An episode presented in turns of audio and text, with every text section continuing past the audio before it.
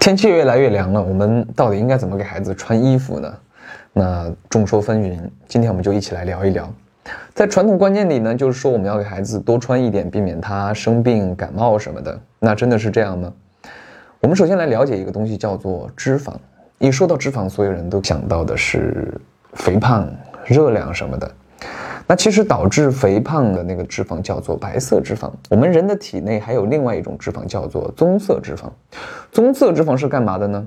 就是当你的身体处于饥饿和寒冷的一种状态的时候，棕色脂肪就开始发挥它的作用，它会燃烧白色脂肪，把它转化成二氧化碳、水和热量，以保证你身体的一个正常运行。通常婴幼儿体内的棕色脂肪含量是比成人高出很多的，随着年龄的慢慢增长呢，它就会越来越少，越来越少。这也是为什么我们很多成年人说，越长大越觉得自己怕冷。不抗冻。英国的白金汉大学有一位教授叫做麦克考索恩，他是专门研究人的新陈代谢这一块的一个专家。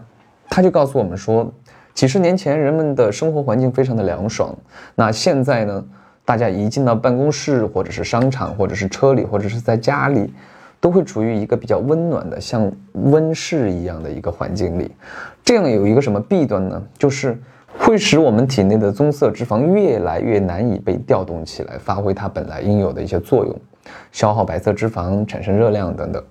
那所以他建议人们尽量的关闭掉身边的那些制热系统，让自己处于一个比较凉爽的或者是，呃低温一点的环境里。让我们的棕色脂肪得到充分的利用，让它更有活力。那回过头，我们来讲一下这个给孩子穿衣服到底应该怎么穿呢？我们刚刚讲到了婴幼儿体内的那个棕色脂肪的含量是非常高的，孩子他是怕热不怕冷的一个生物，所以我的标准是给自己的孩子少穿一件。